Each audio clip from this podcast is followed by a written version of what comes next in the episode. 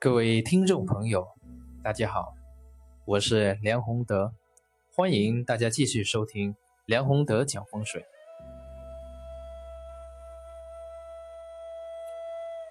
这一集我想跟大家聊一下一些比较大型的建筑集群，它的布局玄机。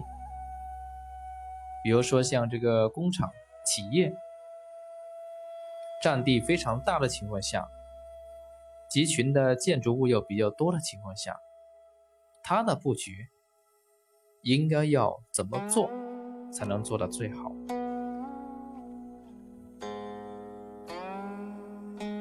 那么像这一些大型的建筑集群的建筑物，在布局的时候，啊，就不能像这个办公室或者家居风水，因为不管是办公室、家居风水，还是商铺、商场，它主要的布局呢，还是属于内气的、内部的内气里面的调动与布局，这个把握好内气就可以了。但是像工厂、企业等这一些大型的建筑集群，要布局的时候，必须要综合几个方面的要素，才能够做好布局。比如说，第一个就是先天八卦和后天八卦。先后天八卦的应用，它们的。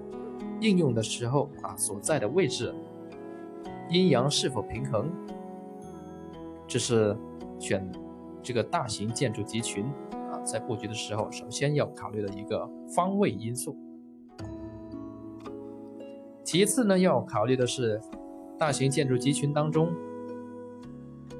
最高的楼房建在哪个位置，低矮的建在何处。主要的办公楼又建在何处？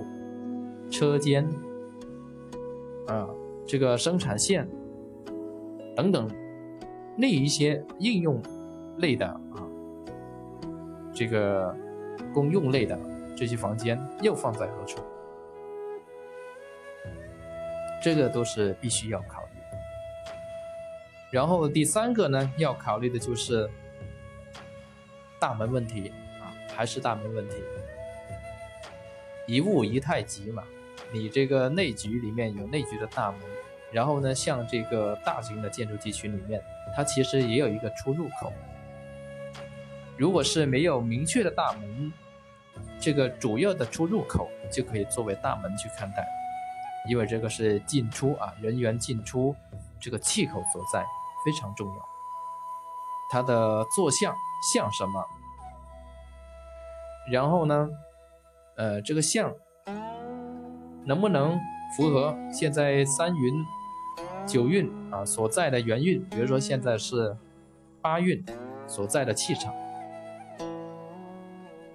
能不能吸纳现在所处的八运里面的吉气？这个就是坐向里面必须要考虑的一个因素。其次呢，是这个大门所开的方位。放在何处？啊，是开南门，还是开北门，还是开西北门，还是开这个东南门？这个就必须要结合所在的行业，还有啊所处的这个环境当中，就是收水的问题啊，外局收水得水的问题，综合去考虑。那么完成了这个布局以后，又该怎么做呢？这就涉及到啊刚才里面所讲到的啊格局问题了。这个大门啊里面的主要建筑物，还有主要的这个办公场所，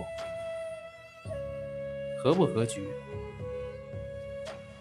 这些因素全部都合的话呢，外局又能够收集水啊。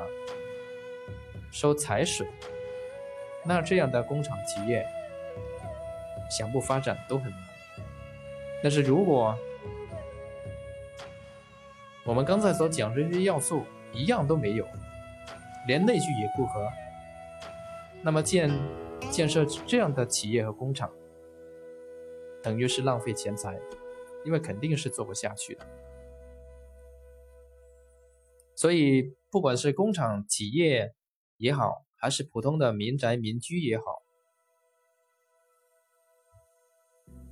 他们必须符合啊阴阳啊，是天地通气、阴阳平衡、五行流通这几个要素。然后，其他的这个吉星的运用啊，还有其他的这个操作方法，都是由这几个方面延伸出去。变成啊各有各各种流派的这种技术，这个就是我们这一集啊要讲的工厂、企业啊等大型建筑集群的布局玄机啊，谢谢各位。